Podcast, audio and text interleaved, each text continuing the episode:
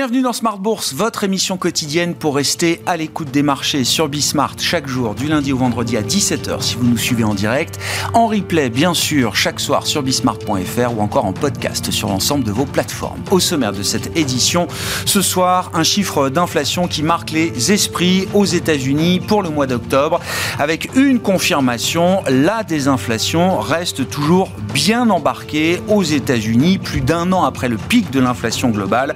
On voit cette inflation qui continue de reculer autour de 3% désormais. L'inflation globale est au plus bas depuis euh, deux ans maintenant à 3,2% sur un an et l'inflation cœur continue également de refroidir avec là aussi hein, dans les détails une composante autour du logement qui contribue toujours à l'inflation aux États-Unis mais euh, dans une mesure un peu plus modérée au cours du mois d'octobre. L'inflation cœur s'établit sur un an à 4% contre 4,1% le mois dernier.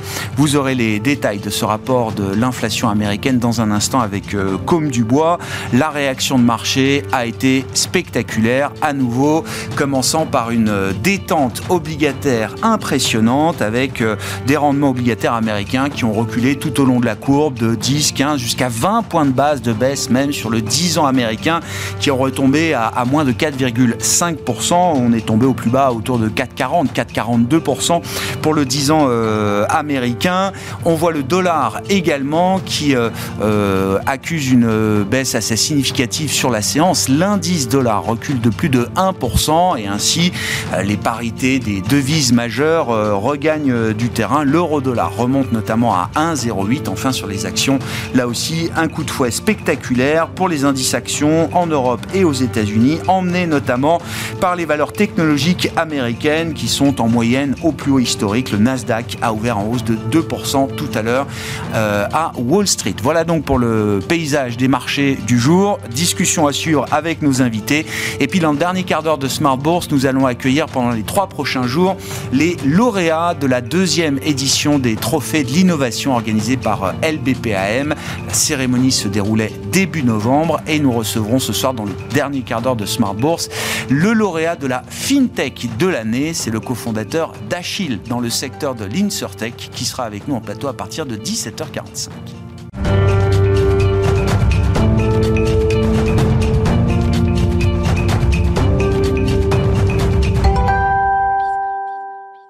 D'abord, les éléments clés du jour sur les marchés avant d'entamer notre discussion avec nos invités en plateau. La séance aura commencé à 14h30 heure de Paris avec la publication du CPI américain. Les détails avec Comme du Bois. La bourse de Paris bondit ce mardi à la suite de la publication des chiffres de l'inflation américaine. Aux États-Unis, les prix à la consommation ont ralenti plus fortement que prévu en octobre, avec une hausse de 3,2% sur un an contre 3,7% en septembre. De son côté, l'inflation sous-jacente ressort à 4% sur un an, soit son plus bas niveau depuis plus de deux ans, quand le consensus l'anticipait à 4,1% comme en septembre. Ces données renforcent le sentiment des marchés quant à un futur assouplissement de la politique monétaire de la Fed. Sur le front obligataire, le 10 ans américain a immédiatement reculé de plus de 20 points de base et descend sous les 4,5%. Du côté des devises, le dollar baisse jusqu'à 1% au cours de la séance et permet ainsi à l'euro-dollar de retrouver son niveau de septembre à 1,08. L'inflation américaine a agi comme un coup de fouet pour les indices actions, à commencer par les valeurs de croissance et technologiques américaines. Le Nasdaq a ouvert en hausse de près de 2%. Aujourd'hui, il continue ainsi son rallye entamé en octobre. À Paris, comme ailleurs en Europe, les indices prennent en moyenne 1% aujourd'hui. Parmi les plus fortes progressions, à Paris, on retrouve Worldline, Unibail Rodemco Westfield et Alstom qui prennent entre 5 et 8% au cours de la séance. Et puis à noter la chute de Clariane. Aujourd'hui, le titre du gestionnaire de maison de retraite perd jusqu'à 15% au cours de la séance après avoir présenté un projet d'augmentation de capital d'un montant de 300 millions d'euros et de nouvelles sessions d'actifs pour 1 milliard d'euros. Demain, côté statistique, les investisseurs prendront connaissance des chiffres de la production industrielle chinoise et des ventes au détail pour le mois d'octobre. Puis ils prendront connaissance des ventes au détail du mois d'octobre en zone euro ainsi que des ventes au détail américaines pour le même mois. Tendance, mon ami, chaque soir en ouverture de Smart Bourse, les infos clés du jour sur les marchés avec Comme du Bois sur Bismart.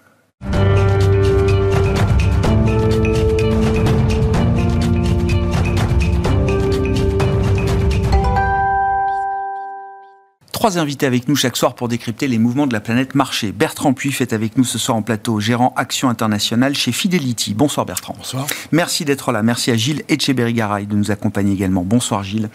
Ravi de vous retrouver. Vous êtes cofondateur, directeur des investissements d'Elcano Asset Management et Sébastien Paris-Sorvitz avec nous également ce soir en plateau. Bonsoir Sébastien. Bonsoir. Merci beaucoup d'être là. Vous êtes directeur de la recherche de LBP AM. Euh, Sébastien, au vu de la réaction de marché, euh, il y a visiblement des investisseurs qui saluent euh, fortement la publication de ce rapport sur l'inflation aux États-Unis pour le mois d'octobre. Qu'est-ce qu'on trouve dans ce rapport qui mérite une réaction de marché et on en parlera aussi spectaculaire moi, je dirais pas grand-chose.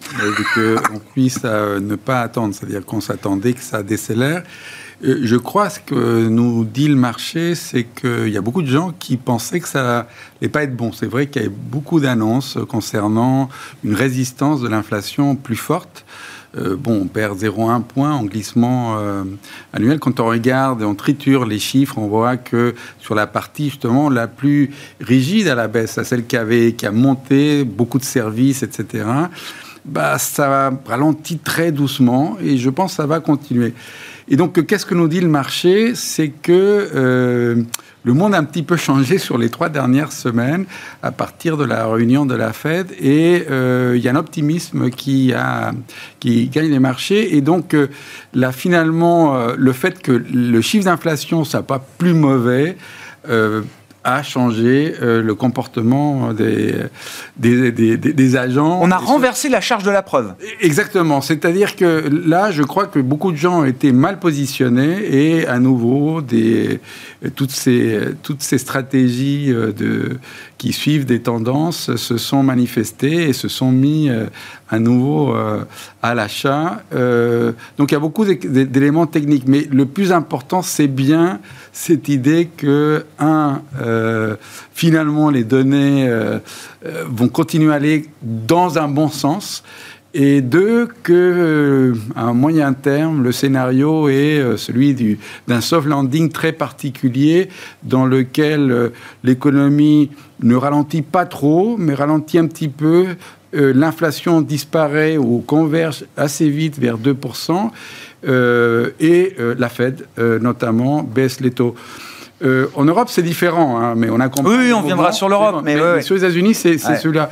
Et c'est ça qui est, aujourd'hui, je pense, on en parlait juste avant, une grande dispersion sur les vues, sur comment s'opère l'atterrissage.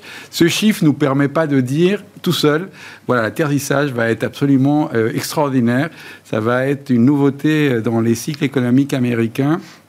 Je crois que c'est peut-être aller trop vite en besogne. Beaucoup d'éléments qui ont soutenu l'économie américaine sont toujours présents et sont dérangeants, euh, et notamment pour le marché des taux. Euh, la dépense publique, en fait, hmm. était beaucoup plus forte et a impulsé les États-Unis. Nous, on, a, on appelle ça le, le, côté exceptionnel des États-Unis aujourd'hui. Il n'est pas si exceptionnel quand on a réussi à stimuler l'économie de deux points de PIB. Nous, on n'a rien fait en Europe. Et donc, évidemment, on a une croissance plus forte. Est-ce que c'est soutenable? On a eu peur euh, avant, avec le commentaire qui avait fait la fête, qui a introduit maintenant dans des déclarations les conditions financières. Attention, il ne faut mhm. pas que les conditions financières oui, derrière très tôt. Je pense que c'était une erreur de la fête parce que maintenant, elle va avoir ça à la patte. Et maintenant, elle a ouvert la boîte de Pandore. Elle a ouvert la voie à une spéculation de marché qui, pour elle, de son point de vue, pourrait être contre-productive. Exactement, mais le problème, c'est que ça va être très difficile de communiquer maintenant. Ça y est, on peut pas l'enlever. Ah et, euh, et, donc, ça va, elle va être un petit peu prisonnière. Mais bon, ça fait partie des choses que tout le monde doit intégrer. Euh, Aujourd'hui, les conditions financières aux États-Unis sont en train de s'arranger euh, très rapidement. Je ne sais pas ce qu'on va faire la Fed. Et en tous les cas, c'est, ça va être compliqué pour l'économie de ralentir. C'est vrai très vite à, ceci près que si la dépense publique se modère, ce que nous on pense, les choses iront mieux vers un atterrissage qui ne sera pas trop dur, mais qui quand même arrivera. Plus vite. Si c'est pas le cas, bah, on aura un problème. Ouais. L'état de lévitation peut euh, perdurer encore, modulo effectivement les équilibres budgétaires américains qui sont compliqués euh, à mettre en place, hein, puisqu'on trouve des compromis euh, à la semaine désormais pour, bah, eh ben, régler les, questions du budget fédéral aux États-Unis. Le shutdown, c'est pas très grave. En tous les cas, le chiffre, il est pas super surprenant. Le marché en fait beaucoup. on verra. Qu'est-ce que le marché salue avec ce rapport mensuel sur l'inflation, Gilles? Je pense qu'il y avait deux choses. Déjà, pour revenir à ce qui a dit, au mois d'octobre, euh, je pense que la baisse et la montée de taux représentaient un sentiment de perte de contrôle de la Fed sur l'économie en disant elle lève le pied alors que l'inflation est, est, est, présente et tout. Euh, il cède à la politique. Enfin, vraiment, euh, je veux dire, une, vision d'une inflation structurellement plus élevée. Le trauma Burns, quoi. La peur du redémarrage de l'inflation, d'une Fed trop laxiste, ou en tout cas trop tôt. Trop tôt, trop laxiste. D'accord. Et, et, je dirais aussi, euh, quelque part, un autre traumatisme pour les prévisionnistes, que j'évoquais, c'est que l'année dernière, on avait une récession. On a eu une relance qu'on n'a jamais vue dans une période d'économie de, en surchauffe, de chômage aussi bas, et, et ça a mis toutes les prévisions en l'air. Et donc, quelque part, le plus important, c'est la croissance nominale. Et quelque part, aujourd'hui, on ne sait plus trop où on va sur la croissance nominale parce que euh, ben, euh, chat échaudé, crâne eau froide. Et aujourd'hui, euh, on n'a pas de visibilité sur, sur la, croissance nominale. Et, je dirais que au mois d'octobre, on a vraiment le sentiment qu'on le marché jugeait que la Fed avait perdu le contrôle. Et plus que le discours, ce qui est passé, enfin le discours a un peu occulté, mais l'ISM et les payrolls avec quand même des choses sur les. Donc l'ISM, l'enquête d'activité euh, manufacturière service aux États-Unis, et, les payrolls, l'emploi. Et l'U1, U2, enfin les chômages cœur, enfin, ouais, les chômages élargis. Et, on a vu des choses qui étaient quand même assez choquantes. Enfin, on a eu une dégradation assez brutale, même si elle est encore, on a des niveaux 3,5, 3,9 qui sont très bas, mais on a vu quelque chose, une inversion de courbe.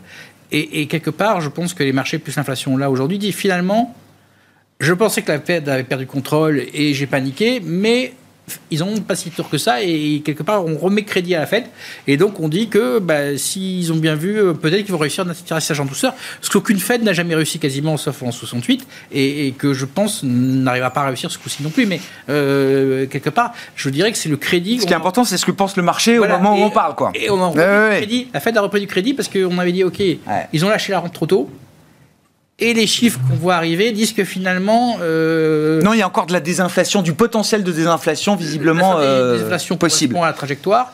La question maintenant, c'est plutôt la trajectoire de la croissance. Et là, euh, on a de tout. On parlait tout à l'heure de l'État. C'est, c'est pas tellement sur l'inflation. Je pense que sur l'inflation, tout le monde à peu près dans des échelles assez, assez faibles. C'est sur la croissance parce qu'il y a des gens qui pensent qu'il y a une récession au coin de la rue, même si ça a été euh, il y a un an, ça fait un an que. Et d'autres qui pensent qu'effectivement. C'est no landing. Le, soft landing, no landing, et donc qu'on va rester à un niveau élevé de croissance nominale. Et aujourd'hui, c'est ça, je pense, l'enjeu du débat. Bon, Bertrand, sur ces considérations, euh, bon, la réaction de marché est quand même euh, spectaculaire. Enfin, le, marché reste très très sensible quand même à cette, euh, cette histoire d'inflation, même si les stratégistes, les économistes nous disent non, non, mais c'est le dernier kilomètre, ça prendra plus ou moins de temps, etc. Après, il y a des variables qui changent chez les uns, chez les autres, mais il y a quand même l'idée qu'on a une visibilité un peu plus correcte sur la, tendance de l'inflation. Le marché est toujours très sensible quand même à ces rapports. L'enjeu, c'est de savoir effectivement où est-ce qu'on va se stabiliser. Puisque euh, quand on regarde depuis les années 70, il y a une corrélation quand même entre les multiples de marchés et euh, le niveau d'inflation. Si, alors on va regarder l'Europe parce qu'après on reparlera des États-Unis, mais par exemple, parce que c'est assez spécifique, euh, sur l'Europe, si on considère que l'inflation va se stabiliser entre 2 et 3% ce qui est grosso modo ce que le consensus nous dit à moyen terme, on a un marché qui, euh, plus ou moins bon marché, qui peut encore gagner à peu près 2 points de, de multiples. Bon. Par contre, si on considère que c'est plutôt 3-4, là, le marché est plutôt à son prix. Donc là, le potentiel de hausse sur l'Europe, il sera faible. Les US, je disais, c'est plus compliqué parce qu'on est déjà à 18 fois et 18 fois, c'est quand même très très bullish, on va dire, euh, positif, hein, optimiste. Voilà. C'est riche. C'est riche. Alors après, si on retraite effectivement des 7 sociétés qui ont les, ratios les plus élevés, on connaît toutes, etc., voire des 15 sociétés, on a quelque chose qui est plus, un peu plus cohérent et sur lequel on peut appliquer, grosso modo, le même euh, paradigme, c'est-à-dire plus ou moins deux points, euh, deux multiples en fonction de cette stabilisation entre 3, 4, 3, entre 3, 2 4, et 3 ou de 2 à 3. Donc aujourd'hui, on est quand même plutôt entre, dans la fourchette 3 à 4. Alors, effectivement, si les gens extrapolent que ça va continuer à baisser, voilà, ça peut aussi baisser à 2-3 et puis remonter pour se stabiliser à 3-4, c'est ça. Personne Nous, notre scénario, on est plutôt euh, sur, pour différentes raisons, on pourra revenir notamment la tension structurelle sur les matières premières du fait de la transition énergétique, du plan Biden aux US, etc. On pense qu'on aura, en tout cas à moyen terme, euh, pendant plusieurs années, 3 à 4% d'inflation. Et donc, euh, voilà, dans cette considération-là. Revoir 2% d'inflation sur euh, un print. euh, non mais Oui, c'est possible possible. print, ça. voilà ce que vous dites. Mais il va pas falloir Mais ça sera pas un Et état voilà. pour le coup permanent de, de- de- du niveau des, des- de la hausse des prix aux Voilà. États-Unis. Et c'est pour cela qu'on pense que le niveau des marchés est plutôt. alors, encore une fois, aux États-Unis, il, est, il est très élevé parce qu'on a ces, ces- ces- ces sociétés chères, mais retraité de ça, on est plutôt donc là où on devrait se traiter, mais, voilà, dans un- une situation même euh, optimiste. Et euh, en Europe, on est bon marché dans la situation là, voilà, le, Ah ouais. optimiste. Voilà. Très clair. Pessimiste, on est euh, voilà. Donc, si on est pessimiste, comme nous, on considère que le, vraiment l'enjeu, ça va être de faire du stock picking. Donc, c'est il va falloir faire de la sélection de titres. Aujourd'hui, on peut plus dire. On joue, on joue les indices, comme aujourd'hui un peu ce, que fait le marché. hein. On achète les indices parce qu'on a une inflation qui baisse. Voilà, nous on dit attention, l'enjeu il est plus compliqué. Il est où est-ce qu'on va se stabiliser? Et si on se stabilise, comme on le dit, entre 3 et 4, là, il va pas falloir attendre de la performance du marché des indices euh, en, en général, il va plutôt aller se chercher vraiment en détail dans la cote euh, les, euh, les sociétés qui sont euh, peu chères. Et, et il faut accepter que ce qu'on voit encore aujourd'hui sur le Nasdaq, alors quand on parle du Nasdaq, euh, ben, très vite, euh, oui, on se concentre sur euh, 5, euh, 10 grosses valeurs. Je crois qu'NVIDIA enchaîne sa dixième séance de hausse consécutive, ce qu'on n'a pas vu depuis euh, des années pour un groupe comme, euh, comme NVIDIA. Le Nasdaq est en train de consommer assez rapidement euh, bah, tout ce qu'il n'a plus déjà comme potentiel, enfin, de, de ce que vous dites. Voilà. euh, C'est notre opinion, euh, on est en lévitation. Nasdaq est en train de- Nasdaq, en tant qu'indice, encore une fois, hein, quand on regarde en détail. on frontrun Voilà. beaucoup de choses. Quoi. Voilà, on frontrun beaucoup de choses. Voilà. D'accord. Et, euh, et en particulier, ces sept sociétés euh, sont très très très chères aujourd'hui. Elles sont dans une situation Mais très Qui- cash rich. Très cash riche, mais on est en situation de bulle. Ouais. Tesla était dans une situation un peu similaire il y a quelques années. Ça s'est quand même fortement dégonflé avant de remonter, hein, mais ça s'est fortement dégonflé. Il y a eu une période où on a eu un Tesla à moins 60 hein, sur euh, quelques mois. Oui, oui, oui. Donc il faut bien se mettre ça en tête. Ah bah Les Nvidia, arbres ça ne peut faire au des ciel. swings monstrueux aussi, On a hein, vu sûr. certaines mais, sociétés en Europe qui ont affiché euh, sur une journée, sur une déception, des fois même marginale, des baisses à plus de deux chiffres, à deux chiffres hein, 10, 20, 30 certaines même plus. hein. Euh, donc bon, voilà, il faut Mhm. faire attention quand même. Bulle autour de, de la tech euh, américaine, Moi, ce qui euh, m'a ça m'intéresse. Ce qui m'a frappé, c'est euh, le 31 octobre dernier, c'était les résultats d'Apple et la, et la Fed. Et si on regarde les résultats d'Apple, on avait une baisse, quatrième baisse de chiffre d'affaires consécutif. Euh, on a un chiffre d'affaires qui. Voilà. euh, et sur l'annonce, on est à moins 4%. La Fed a occulté le lendemain, la baisse des taux a occulté et Apple a fini en hausse et continue à monter. Euh, moi, j'ai un problème. euh, pour moi, enfin, Apple, c'est vraiment le, c'est, l'immaculé, euh, le titre immaculé qui a jamais baissé, qui est au plus haut historique, parce que les autres, Nvidia, Tesla, ils ont eu des problèmes. Euh, Apple, c'est vraiment avec Microsoft. Le phare dans la nuit. Voilà. et, et- et c'est une valeur, bon, 30 fois, cash riche, tout ce qu'on veut, qui a Bah, 10%, quand même, ouais. mais qui fait plus de croissance. Rien que la rémunération du cash, c'est un milliard et demi de résultats par trimestre garantis pour Apple Mais, aujourd'hui. mais chiffre d'affaires, malgré ça, est en baisse. Euh, est en baisse sur un an. Euh, la question, euh, c'est qu'est-ce qui va arriver en 2024 on, on a 5% de croissance du chiffre d'affaires euh, prévu. Si c'est pas au rendez-vous, je veux dire, que Apple soit une magnifique titre, il n'y a pas de problème. Mais à 30 fois les résultats, il faut de la croissance. Ouais, ouais. Et Apple ne fait plus de croissance. Et d'ailleurs, ce qui, moi, ça m'a frappé parce que euh, en, après, donc après 22 heures, euh, donc hors cote, on était à moins 4, euh, moins, moins 4,5% sur l'annonce et le fait que le chiffre d'affaires était légèrement en dessous de ce qui était prévu. Et ça a été balayé euh, par les, la Macron. Ouais, les considérations de taux, duration, etc. Voilà. Ouais, je comprends. Et, Mais vous dites ça, ce genre de schéma, ça peut pas être durable éternellement, même, même quand on s'appelle dire, Apple. après, Apple, soit ils, ils font, ils retrouvent de la croissance, ils trouvent quelque chose, euh, parce qu'ils ont 300 milliards de chiffre d'affaires. hein, donc Oui. euh, 5% de croissance de chiffre d'affaires, c'est 60 milliards à trouver euh, tous les ans. Euh, non, pardon, excuse-moi, je suis allé un peu vite. C'est 15 milliards. Mais donc, il faut qu'ils trouvent, soit ils trouvent ça, et ça, soit il n'y a pas, et à un moment, le marché aura un problème, parce qu'on ne peut pas payer 30% une décroissance de chiffre d'affaires. Sébastien, je reviens sur ce que vous disiez là sur le, rythme de la dépense euh, budgétaire fédérale euh, américaine. Effectivement, hein, euh, c'est pas une petite variable. C'est sans doute ce qui a un élément qui a échappé à l'analyse et qui explique effectivement fin 2023 qu'on ait eu ce rythme de croissance encore pour l'économie américaine jusqu'à euh, aujourd'hui. Euh, qu'est-ce qui fait la différence dans vos hypothèses entre euh, un budget fédéral qui continuerait de s'étendre ou qui se maintiendrait à des niveaux stratosphériques et l'idée qu'il y aura quand même à un moment une certaine mesure et une modération de cette dépense publique américaine? Si la dépense publique continue à monter, euh, à un moment donné, il y a toujours une limite. Et le problème, c'est que... Même pour les États-Unis même pour Je pense même pour les États-Unis, parce que ça crée des équilibres. Maintenant, à court terme, euh, on ne sait pas. On ne sait pas quand est cette limite. Et euh, je rejoins sur, le, sur, sur les problèmes de valorisation, etc c'est pareil pour la valo, on ne sait pas en fait. À un moment donné, ça pose problème. Bon, la, la Valo, elle est un peu plus faible aujourd'hui qu'elle n'était il n'y a pas si longtemps aux États-Unis comme en Europe d'ailleurs. On a quand même beaucoup corrigé en 2022.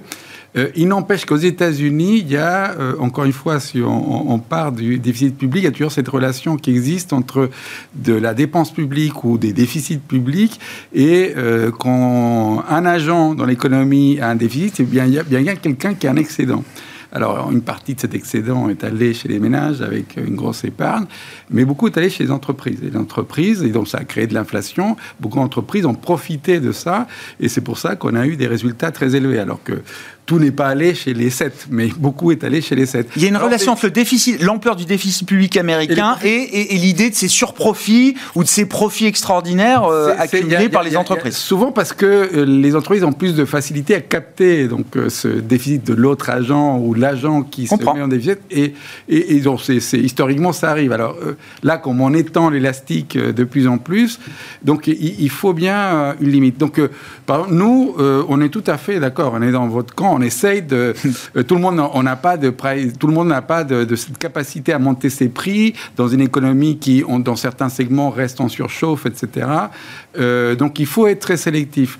Euh, maintenant, effectivement, le, marché fait des mouvements tellement forts qu'il faut être très prudent. C'est pour ça que nous, on continue à dire, quand même, il y, a beaucoup d'incertitudes. Nous, on parle que d'économie, il y a tous les la partie géopolitique, mais on se dit, c'est vrai que le paradoxe dans le monde dans lequel on est, c'est que euh, le cash, euh, alors que ça fait 20 ans en plus, euh, qui n'était pas rémunéré, ou de se mettre sur des durations très courtes, c'est-à-dire des maturités très mmh. courtes, et on est très bien rémunéré. Donc on se dit, Bon, c'est vrai qu'il faut qu'on continue à prendre du risque pour offrir des rendements plus intéressants à nos clients, etc. Et c'est ce qu'on fait. Et on est très sélectif pour le faire. En revanche, parquer une partie dans ces endroits où on est bien rémunéré et, qu'on reste très rémunéré, parce que certes, la fête va baisser peut-être ses taux euh, plus rapide, mais l'inflation va baisser aussi. Donc, euh, garder cette rémunération en termes réels nous semble quelque chose de sensé à faire. Mais euh, c'est vrai que euh, tout le monde ne peut pas gagner dans cette histoire. Il y a bien des, endroits où on va ralentir. Le resserrement euh, monétaire et tout n'est pas encore visible sur l'impact économique.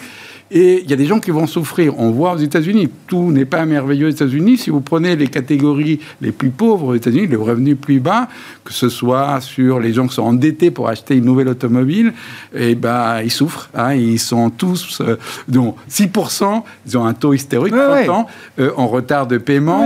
Et donc, euh, taux d'intérêt sur les cartes de crédit, les taux de déliquescence, etc. Est-ce que l'administration publique euh, Biden peut continuer à dépenser avec en plus un congrès, en tous les cas, euh, euh qui est contre euh, elle? C'est pas évident. Notre hypothèse, c'est que ça va se calmer. Si ça se calme pas, on a, on a tort.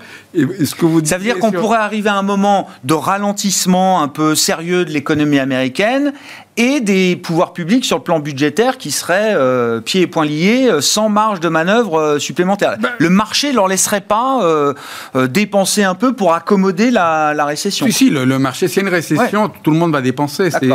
D'abord, ils n'ont pas des stabilisateurs automatiques comme nous. Les stabilisateurs automatiques, toutes les dépenses sociales, nous, c'est automatique. Ça se déclenche quand il y a une récession, on paye le chômage. Aux États-Unis, c'est plus compliqué. Il n'empêche que si, on, on le ferait. Il n'empêche que Là, c'est pas le sujet. La récession n'est pas pour demain. Il n'empêche que tout porte à croire que l'économie américaine va commencer à ralentir. De combien elle va ralentir c'est ça qu'on ne sait pas. Nous, on est convaincus qu'elle va ralentir. Et c'est là où ceux qui voyagent là ou qui se baignent tout nus vont souffrir. Et, nous, on, y croit. mais comme vous le disiez, cette science le démontre, bah, ce n'est pas un voyage simple. Ouais. Comment vous regardez alors ces anticipations de baisse de taux dans le marché qui évoluent hein? D'ailleurs, le chiffre du jour a renforcé les anticipations de baisse de taux aux États-Unis euh, l'an prochain, euh, Gilles. Et notamment, moi, ce qui m'intéresse, alors il y, y, a le quantum de baisse de taux pricé par le marché, mais qu'est-ce qui ferait que la Fed euh, pourrait euh, accommoder ou entamer euh, un, cycle de quelques baisses de taux. Est-ce que c'est simplement le jeu mécanique de la désinflation et des taux réels qui deviendraient à un moment euh, trop élevés, insupportables, qu'il faudrait, qu'il faudrait modérer? Ou est-ce que c'est un choc macro ou financier qui sera à l'origine de la première baisse de taux de la Fed? C'est les deux, je dirais. Parce que de toute façon, si les taux d'intérêt, on a vécu 10 ans en taux d'intérêt réel négatif, si les taux d'intérêt réels sont positifs et strictement positifs, il y a un moment où ça finit par, par, par infuser, par en dessous, il y a un problème. Euh, je dirais qu'aujourd'hui, quand on voit la stratégie, enfin ce qui est pricé dans le marché en termes de, de baisse des taux, c'est un peu exagéré parce que quelque part, ou alors il faut qu'on ait de la peine. Je veux dire, euh, la Fed va voir la récession dans le blanc des yeux avant de, baisser agressivement. Je pense que si c'est... Elle ne sera pas préemptive Non, elle ne peut pas être préventive. On le, fantôme de Burns euh, est là. Je veux dire, donc, euh, il, faut, il faut qu'elle voit vraiment la récession. Et par contre, je pense qu'elle sera brutale, parce qu'une fois que la récession sera enclenchée, elle baissera fort, parce que bon, un parcours un peu chaotique pour, pendant cette, pas aidé par le gouvernement, mais un parcours chaotique. Et, je dirais que voilà, la Fed sera brutale, mais il faut qu'elle voie la récession. Il faut qu'il y ait de la peine avant. Et c'est là où les actions me, gênent un peu, c'est que on, passe déjà à l'étape 2 sans passer par l'étape 1. Je comprends. Voilà.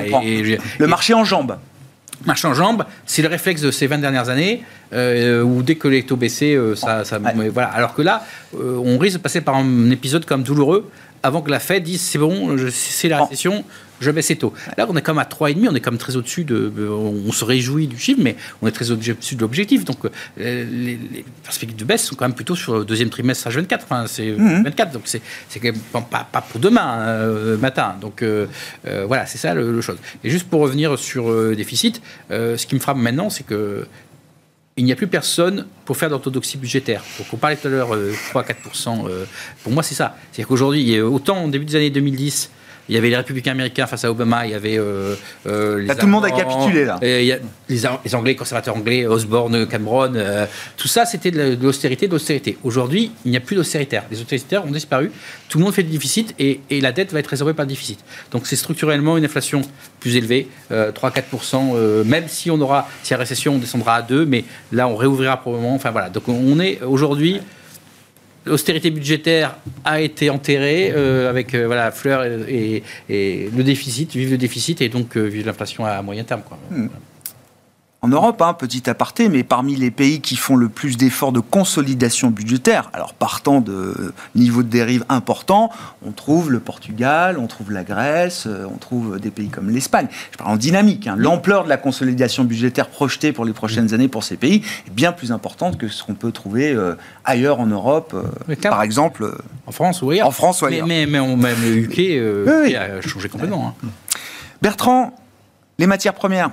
Euh, quels sont les messages envoyés C'est-à-dire que bon, le pétrole, euh, c'est un peu no man's land en termes de dynamique. Hein, euh, c'est pas des cours du pétrole qui indiquent une dépression économique majeure.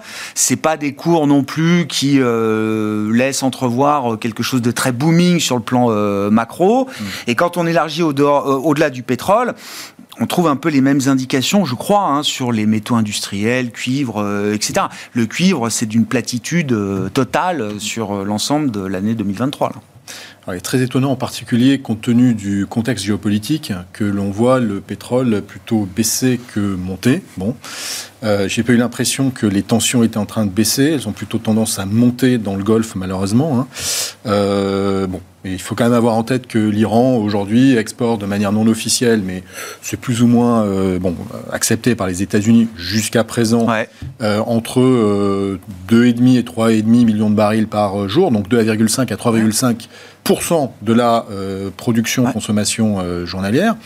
Je rappelle, l'équilibre quotidien, il se fait à quelques millions de barils par jour. Hein, exactement. Voilà, on voit qu'effectivement, quand l'OPEP décide de quelque chose, on parle d'entre 500 000 et 1,5 million et demi de barils, pour donner une idée. Donc, c'est vrai qu'un blocus un peu plus agressif hein, de l'Iran, parce qu'à un moment donné, l'Iran serait entraîné un peu dans ce conflit-là, aboutirait à une déstabilisation du marché et un prix qui immédiatement irait au moins à 120 dollars, avec, là encore une fois, la relance de, des, craintes inflationnistes que ça entraînerait. Hein.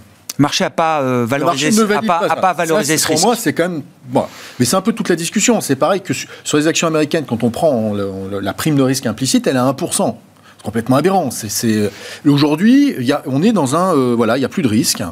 Et, quand on voit encore aujourd'hui donc une grande banque anglo-saxonne qui anticipe pour l'année prochaine 10% de croissance des profits par action, alors je veux bien qu'il y ait un levier sur les rachats d'actions, puisque c'est vrai qu'ils mettent en avant que euh, le niveau d'endettement euh, des, sociétés est plus faible que dans les précédents bas de cycle. Certes, c'est vrai. Bon, mais c'est pas ça qui va faire qu'on va partir sur des, euh, voilà, des proportions. Si on est en bas de cycle. Si on est en bas de cycle, en plus, exactement. Parce qu'on n'est peut-être pas en bas de cycle. Je suis tout à fait d'accord. Donc c'est quand même très, très optimiste aujourd'hui. Et donc sur ces matières premières, on a cette vision euh, très optimiste. Euh, bon. Après, il y a des forces de rappel quand même. On l'a vu, il y a l'OPEP. Hein, aujourd'hui, j'ai vu aussi écrit des choses comme quoi on anticipe d'ici la fin de l'année que l'OPEP va augmenter sa production. Enfin bon, là, là, je trouve ça complètement surnaturel. Pour moi, c'est plutôt le risque dans l'autre sens. On a réagi à quelques déclarations de l'Arabie Saoudite qui euh, se montrent attentives à l'équilibre du marché, euh, évidemment. Pour l'instant, les coupes sont, euh, militaires, donc il faut faire oui, aussi aux États-Unis, etc. c'est un jeu compliqué. Hein, je ne vois pas hein. effectivement baisser, mais aujourd'hui, le marché nous dit qu'il y a une probabilité non négligeable que lors de la prochaine réunion de l'OPEP avant la fin de l'année, on ait une baisse autour de 500 000 barils. Bon, bon ça, encore une fois, c'est pour montrer qu'on a des scénarios optimistes à plusieurs niveaux, que ce soit dans le marché action, mais également sur le marché des matières premières, qui, qui sont euh, optimistes pour l'économie. Hein. Le pessimisme a été tellement contrarié tout au long de 2023 qu'on en vient peut-être à un biais inverse. C'est ça, euh, aujourd'hui. Exactement. Et en même temps, il faut être consistant aussi. C'est-à-dire qu'on a ces plans de transition énergétique qui sont assez agressifs. On voit que parce que les, les acteurs du, de l'éolien s'effondrent euh, boursièrement, mais aussi également leur rentabilité, ou certains comme Vestas qui n'ont jamais généré de cash flow de leur vie. Bon, donc on, a la nécessité de faire des plans de relance maintenant. Enfin, voyez, Là, Siemens Energy, c'est 15 milliards de package de rescue euh, en Allemagne, dont 7 euh, milliards 5 de garantie publique. Une éolienne, c'est de l'acier, il falloir acheter de l'acier. C'est si on veut faire des voitures propres, l'acier propre, c'est 50% de prime, 1000 dollars par tonne par rapport à de l'acier lambda. voilà, donc on a quand même pas mal de choses qui vont dans le sens d'une tension sur les matières premières celles qu'on connaît, hein, l'acier, le cuivre, l'aluminium, euh, évidemment le pétrole. Euh, voilà, ce qui est intéressant de voir, c'est qu'on a une petite tension sur le gaz. Ouais. Paradoxalement, voilà. Donc là, alors que les stocks en Europe sont quand même très élevés. Donc est-ce qu'on est en train de nous dire qu'il y aurait des problèmes d'approvisionnement? Euh, Le gaz nous dirait qu'il y a un risque d'approvisionnement parce qu'il y a quand même 20% du, gaz qui, qui, vient sous forme liquéfiée, donc du Golfe. Est-ce que un marché est en train de nous dire qu'effectivement il y a un risque et commencer un petit peu à le pricer? Euh, même si encore une fois on a des réserves importantes en Europe. Donc, hein. Et puis de l'autre côté, un marché du pétrole qui lui euh, dit non, non, il n'y a pas de risque, euh, on évacuera le pétrole par hélicoptère s'il faut, plutôt que par tanker. Voilà, bon, c'est un petit peu. Donc je pense qu'on est plutôt sur des zones d'achat, sur le, pétrole en particulier, que, que des zones de vente, clairement. Sur le pétrole, là, comment vous, quels sont les, messages que vous retenez? Alors de ces, grosses opérations de consolidation autour des bassins de, de, pétrole et gaz de schiste aux États-Unis Donc c'est Dakota du Nord avec euh, le rachat de S par Chevron, je crois, et c'est le, Permian avec le rachat de Pioneer par euh, Exxon. Bon, c'est des deals à la hauteur de ce qu'est le Big Oil aujourd'hui, c'est 60 milliards à chaque fois.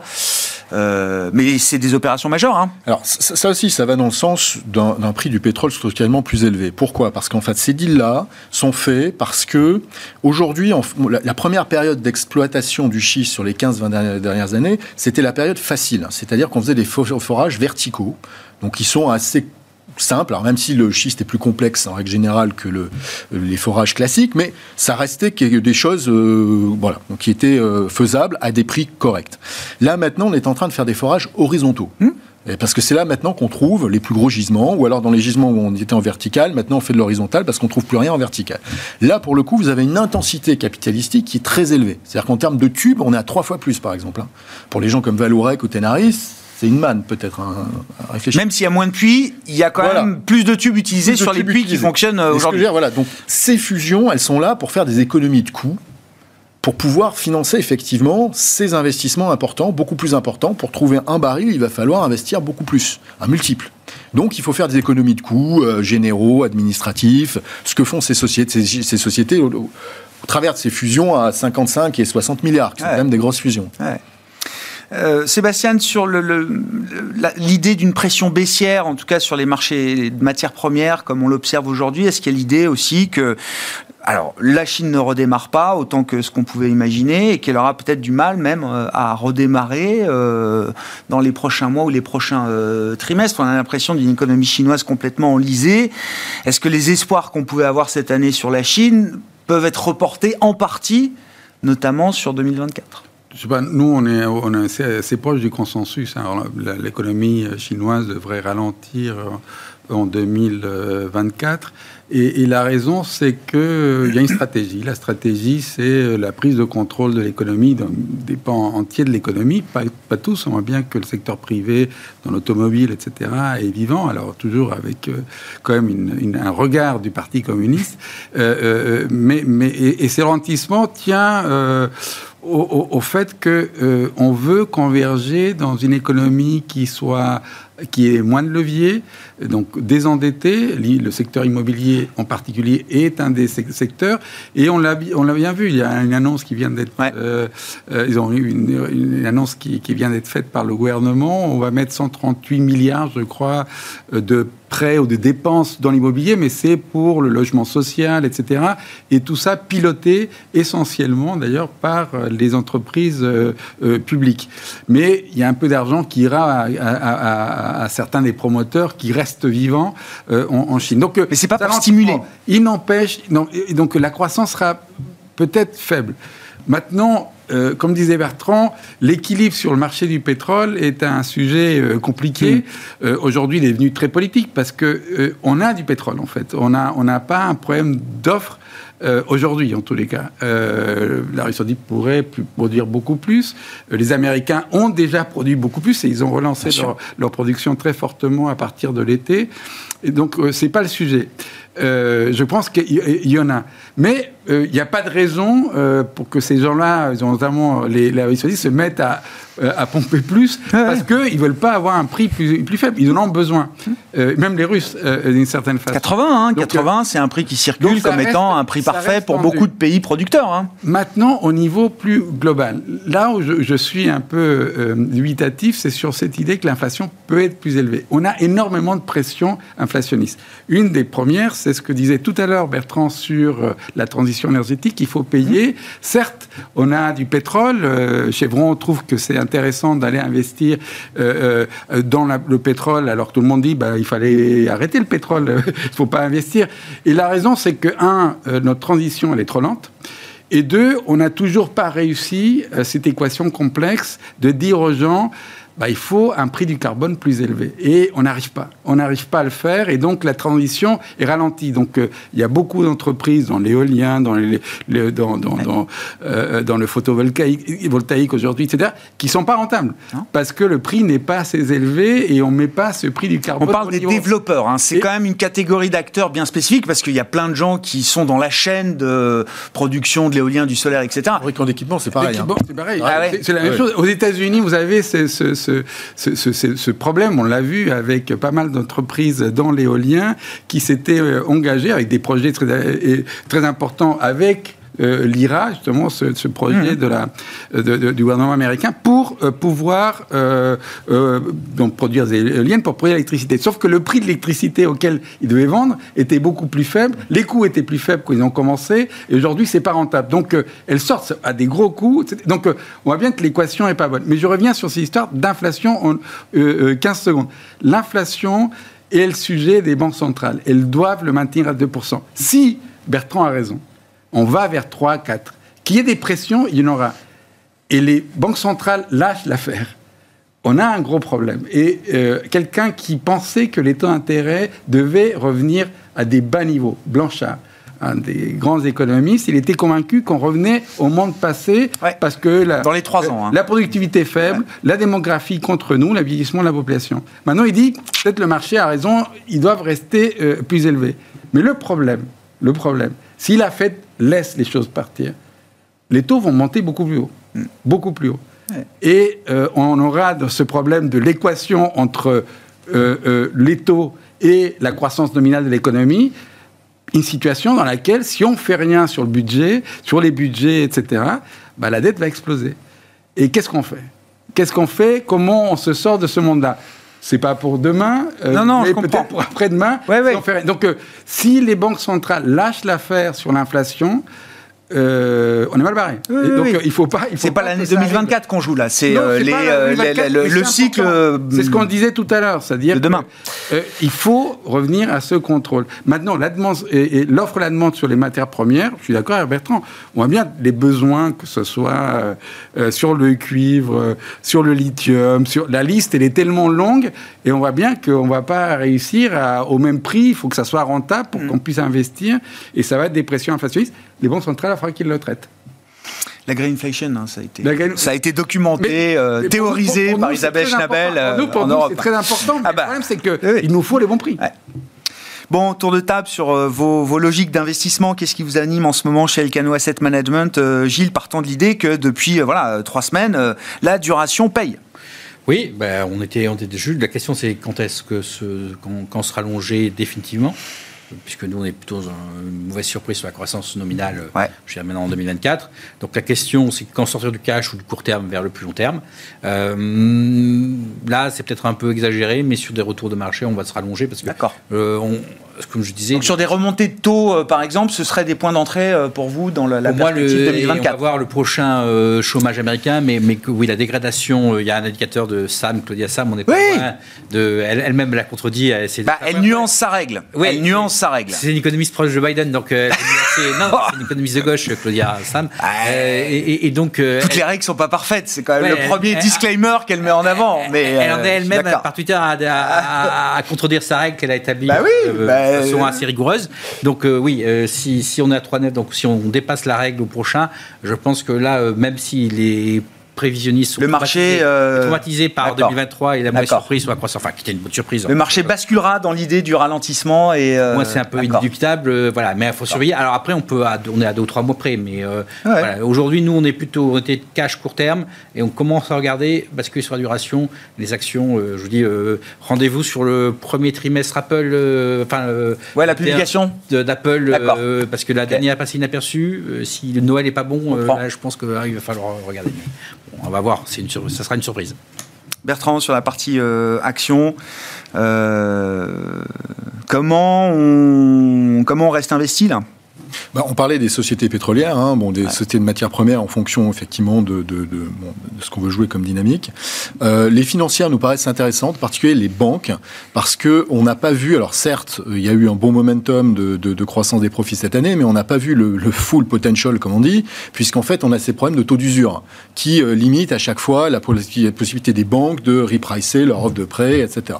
Donc, euh, dans un environnement où les taux courts se stabilisent, on peut avoir, euh, enfin voilà, on aura ce, plein d'impact l'année prochaine. Donc on devra, nous on pense, on est plus optimiste que le marché sur les banques. On pense pas que même dans une situation effectivement qui est notre scénario où le, ralentissement économique, on a un peu plus de casse sur les entreprises et donc des provisions qui sont qui, qui, augmentent. On, pense que net net, euh, l'effet taux euh, devrait l'emporter fortement. Euh, et, on voit les banques afficher une dynamique de croissance de profit l'année prochaine dans un marché où on n'est pas sûr qu'il y ait une croissance de, contrairement à les gens qu'on citait tout à l'heure. Voilà, les 10% de croissance aux États-Unis, euh, bon, on est quand même très très dubitatif. Donc les banques, par contre, pourraient être facilement, euh, voilà, entre 5 et 10% elles. voilà, donc les banques, ça nous paraît très intéressant aujourd'hui. on a également le secteur auto. Alors secteur auto, là, c'est contrariant parce qu'effectivement, le consommateur va sans doute encore avoir des trimestres compliqué. Cependant, on considère que les valorisations aujourd'hui reflètent ce scénario-là et qu'on pourrait commencer à remonter sur des mauvaises nouvelles en se disant, bah, c'est un peu, le, voilà, on achète le fond, euh, le fond et voilà, les ratios sont tellement faibles. Macroéconomiquement euh, parlant, le pouvoir d'achat est amené, euh, réel, est amené à se redresser Alors c'est macroéconomiquement parlant. Après, euh, il y a toujours des catégories d'anticipation, d'amélioration sur certaines valeurs de consommation, dont l'automobile. Sébastien, pour conclure. Nous, nous on, reste, comme je le disais, euh, sur du cash et on va chercher du rendement euh, sur les obligations, notamment sur la partie investment grade où il y a beaucoup de banques en, Europe. Donc nous, on trouve que c'est intéressant. Et sur les actions, nous, on, était sous-pondéré. Aujourd'hui, on reste légèrement sous-pondéré pour deux raisons. Un, parce que notamment en Europe, les valorisations ne nous semblent pas euh, euh, très exigeantes. rien n'est très très bon marché, euh, peut-être les pays émergents. les small caps, y aller. Peut-être. Oh, les, small caps, c'est vrai. Mais c'est une autre, une deuxième, c'est une deuxième étape. Et donc nous, on va chercher ça.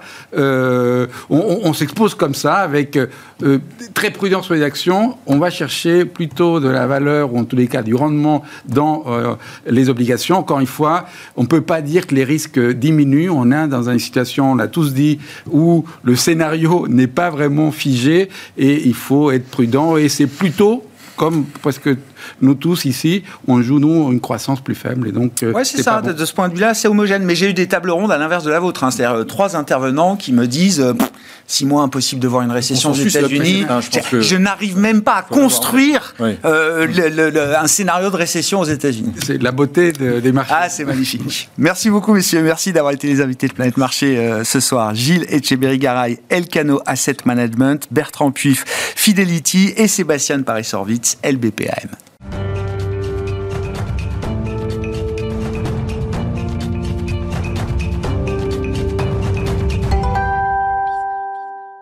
Nous attaquons ce soir dans ce dernier quart d'heure de Smart Bourse une euh, série pour mettre en avant les lauréats de la dernière édition des trophées de l'innovation organisée par LBP Asset Management.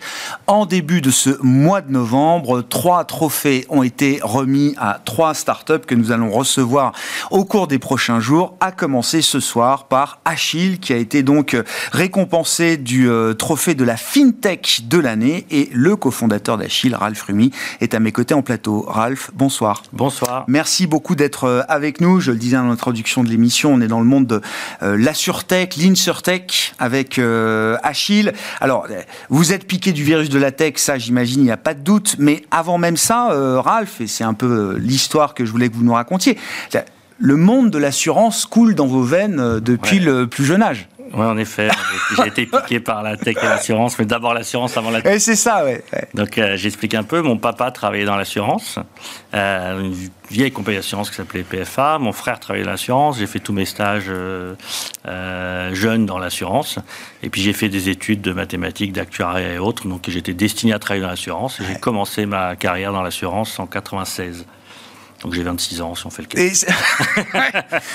Sauf que vous avez Enfin, l'idée, c'est de, créer ou de recréer le monde de l'assurance avec Achille. Vous n'êtes pas les seuls. Hein. C'est un secteur euh, sans doute où il y a une intensité concurrentielle importante depuis euh, quelques années, euh, Ralph. Mais Qu'est-ce qui, qu'est-ce qui a fondé justement Achille, vous et les autres fondateurs de, l'entreprise? Quelle a été la grande idée de départ face à une concurrence que vous avez sans, sans doute vu arriver et monter? Comment vous avez positionné Achille dans ce monde de la surtech? Alors, ça vient d'une histoire personnelle d'abord.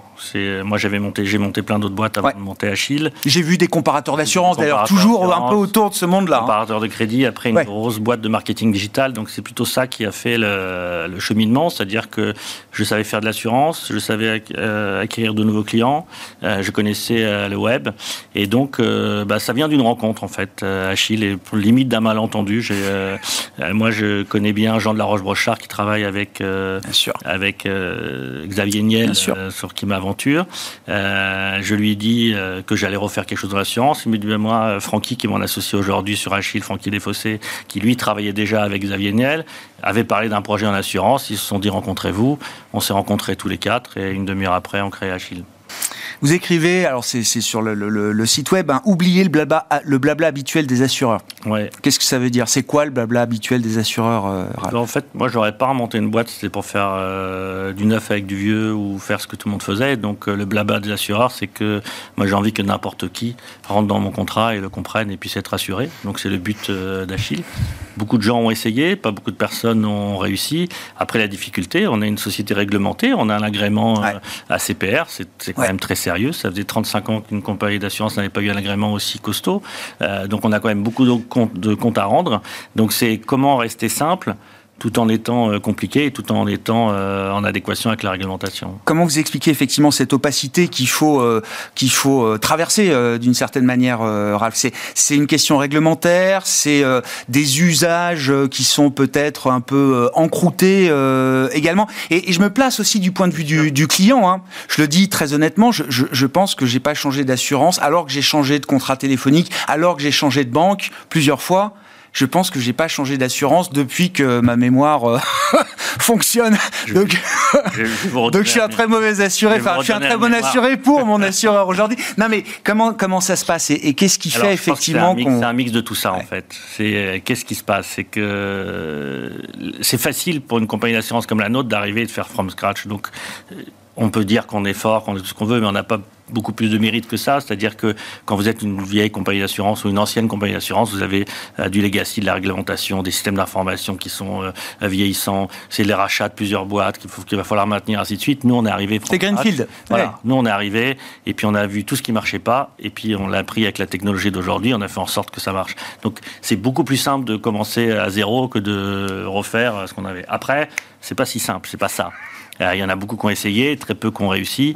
Euh, c'est un mixte entre la bonne connaissance du métier, et la bonne connaissance de la tech. C'est-à-dire qu'il y a beaucoup de gens qui sont lancés dans l'insurtech, dans l'assurance, qui ne connaissaient pas l'assurance, qui se sont dit, bah tiens, il y a de l'argent, euh, c'est 47% des dépenses de Google sont dans la banque assurance, on va faire de l'assurance, comme ça on gagne de l'argent. Non, moi, nous, on a fait ça parce qu'on vient du monde de l'assurance. C'est un métier qui nous plaît. Donc, euh, on connaît bien le métier, on connaît bien la tech et on a réussi à faire le, le mixte des deux. Donc, c'est ça qui fait qu'on va le faire.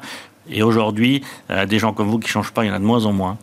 Vraiment. Je deviens une exception? Ça devient une exception. De toute façon, à la fin, de l'interview, je vais remédier à ça alors. on, s'occupera bien de vous. Non, ce que je veux dire, c'est que les gens maintenant commencent à changer. Et on change pourquoi? Parce que vous êtes multiproduit. Hein. Vous avez tout, l'habitation, alors même l'emprunteur qui vient d'être lancé, euh, les chats, euh, les animaux domestiques, euh, la voiture, la santé, les etc. les audioprothèses, on fait beaucoup de choses. Qu'est-ce qui fait qu'on change? Est-ce que c'est, euh, tiens, euh, une intempérie ou un, un, dommage habitation qui fait que je regarde mon contrat? Est-ce que c'est la santé? Est-ce que c'est quand on change d'automobile? C'est un mix de tout ça. Alors, on a fait une étude là avec, euh, avec Ipsos sur 55 000, un panel de 55 000 personnes. On a vu que dans 43% des cas, les gens échangeaient quand c'était un déménagement. Donc, si on prend l'assurance habitation, 43% des cas, quand on déménage, première chose qu'ils regardent avant même de changer la box, de changer quoi que ce soit, ils changent leur assurance habitation.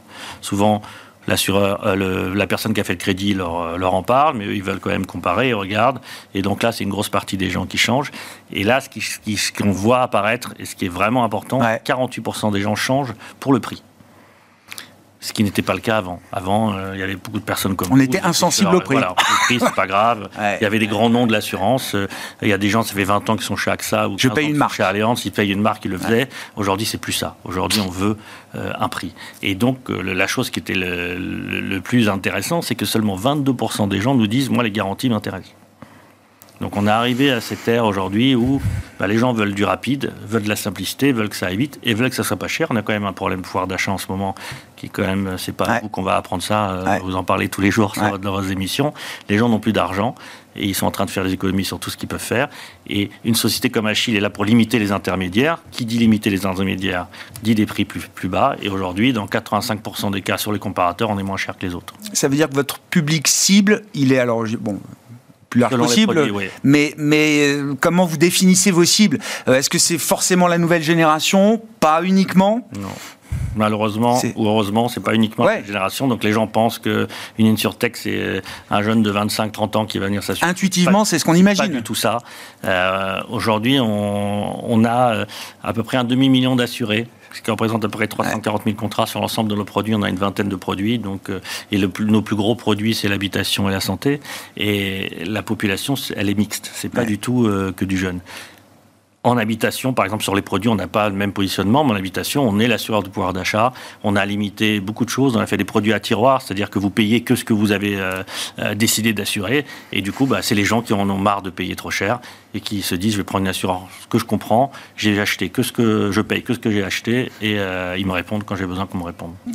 Ce qui est spectaculaire dans le, jeune parcours d'Achille, parce que la société est fondée en 2020, je crois c'est ça, deux ans et demi, vous avez atteint un, point d'équilibre financier, on va dire, l'an dernier, c'est ça, euh, Ralph euh, est-ce que c'était un objectif d'avoir ce break-even le plus vite possible? Encore une fois, dans un secteur, l'idée n'est pas de, raconter les histoires des autres, mais il y a eu des retours à la réalité euh, brutaux, on va dire, dans le secteur de l'innovation de la start-up en général, mais de l'InsurTech en particulier. C'est un métier de fonds propres, c'est un métier où le coût d'acquisition des clients est est une variable clé, un paramètre clé qu'il faut savoir maîtriser. Et visiblement, vous avez une maîtrise assez spectaculaire de ces coûts d'acquisition client. Donc je vois que vous maîtrisez mieux, mieux que certaines personnes qui ont, fait des, des, startups sur ce sujet-là.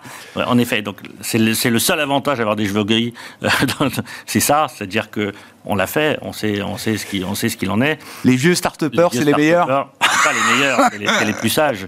Euh, nous, on n'est pas en mode, je vais faire du client pour faire du client. Moi, si je fais un client, il faut que ça me rapporte de l'argent. Ça, c'était clair dès le départ. Dès le premier jour. Moi, c'est ma. Parce que 2020, c'était, on était encore dans le monde imaginaire eh ben, des. Euh, justement, on était à licornes à trois cornes. On était en hein. contre-courant, et donc on me disait que j'étais une licorne pas assez ambitieuse, euh, qui n'avait pas assez d'ailes et qui, avait qu'une seule corne et qui pouvait en avoir 10. On nous disait, il faut recruter 200 personnes, il faut acheter plus de contrats, il faut faire ci. On le faisait pas. On dit non, c'est pas comme ça que ça marche. Ça peut pas. On peut pas payer 200 euros un contrat qu'on rapporte 20. Et c'est et on arrivé à des, à des aberrations comme ça où on disait ben, j'ai 300 euh, 000 contrats. Oui, mais moi aussi, je peux avoir 300 000 contrats si je le paye le triple de, de ce qu'il vaut. Donc c'était vraiment dès le départ, c'est ça, c'est cette expérience. Euh, Francky, mon associé, vient aussi du monde de l'acquisition. Donc on, déjà, on maîtrise parfaitement l'acquisition, ce qui nous permet de payer 30 à 40% moins cher que tous nos concurrents. Donc quand vous payez 40% moins cher, quand vous maîtrisez l'acquisition, on maîtrise la gestion, on maîtrise la souscription, on maîtrise les sinistres, on maîtrise tout ça, ben, on gratte un petit peu sur chaque euh, chaîne de valeur et ça nous permet d'être rentable euh, dès décembre de l'année dernière, on a commencé à être rentable. C'était vraiment un objectif. On n'était pas là pour faire un beau ou dire dans les dîners, on a monté une, monté une surtech. Moi, je veux faire l'assurance de demain, l'assurance de demain. Une entreprise rentable. Donc ça marche. Vous gérez vous-même vos sinistres, hein, c'est ce que j'ai vu. nous-mêmes nos euh, sinistres sur la plupart des produits, sauf sur la santé, euh, sur l'auto, mais sur l'ensemble des produits, on gère nos sinistres. Bon, quel est le plan de marche euh, partant euh, alors euh, de, ce trophée de la fintech de l'année Je le rappelle, c'est quand même pour, ça qu'on se parle ce soir, Ralph, avec un équilibre financier qui a été atteint. Quel est le plan de marche là pour les, je sais pas, quels sont les horizons d'ailleurs que vous fixez? 2, 3, 4, 5 ans? On a lancé de nouveaux produits, vous en avez parlé, ouais, on a emprunteur. qui vient de démarrer là il y a quelques semaines. On a eu deux nouveaux agréments auprès de la Banque de France pour la branche 16 et 17, donc la perte pécuniaire et les protections juridiques, donc des nouveaux produits en perspective qu'on est en train de développer aujourd'hui qui sont de l'assurance facture, de l'assurance euh, euh, casse-vol, téléphone mobile. On a plein de, plein de produits qui sont en train d'arriver. On vise les 411 000 contrats pour la fin de l'année. On continue à être rentable. On va rester dans notre. Euh, on va pas s'emballer. On va pas faire d'acquisition externe ou aller à l'international pour l'instant. On ira que s'il y a des opportunités. Mais pour l'instant, on continue de dérouler notre petit bonhomme de chemin et continuer à rester d'être le plus rentable possible et avoir le, être le meilleur sur ce qu'on sait faire, l'assurance en France. Et quand on dit métier de fonds propres, l'argent que vous avez levé euh, au démarrage est de l'argent encore euh, disponible qui euh, suffit aujourd'hui à garantir. L'argent suffit parce qu'on l'a pas cramé, excusez-moi ouais. mais bah, dans votre monde, c'est comme ça qu'on parle, je crois. On, a levé 30 millions en seed, qui était le plus gros seed de, l'histoire. c'est beaucoup 30 millions quand on avait à peine un PowerPoint, ça commence à faire beaucoup d'argent, et on en a dépensé à peine 7. Alors, à force de dire à peine 7, je dois être à 8. Euh, depuis le temps que j'ai à peine 7. Voilà, oui, je comprends. Entre 7 et 8 millions. Moins d'un tiers dépensé. Moins d'un tiers dépensé pour créer des outils informatiques, euh, un demi-million de clients, euh, quelque chose de rentable. Donc, on est plutôt assez fiers de ça. Merci beaucoup Ralph. Merci d'être venu nous parler euh, d'Achille. Félicitations à vous et aux équipes euh, d'Achille pour ce euh, trophée supplémentaire. J'imagine qu'il y en a déjà dans les vitrines d'Achille. Il y en aura d'autres demain, mais celui-là, effectivement, c'était celui de ce mois de novembre et de cette année 2023 pour vous. Le trophée de la FinTech de l'année qui a été remis début novembre à l'occasion des trophées de l'innovation organisés par LBP Asset Management. Ralph Rumi, le cofondateur d'Achille qui était avec nous pour entamer cette série. Nous recevrons les autres lauréats demain et après-demain dans Smart sur Bismart. Merci.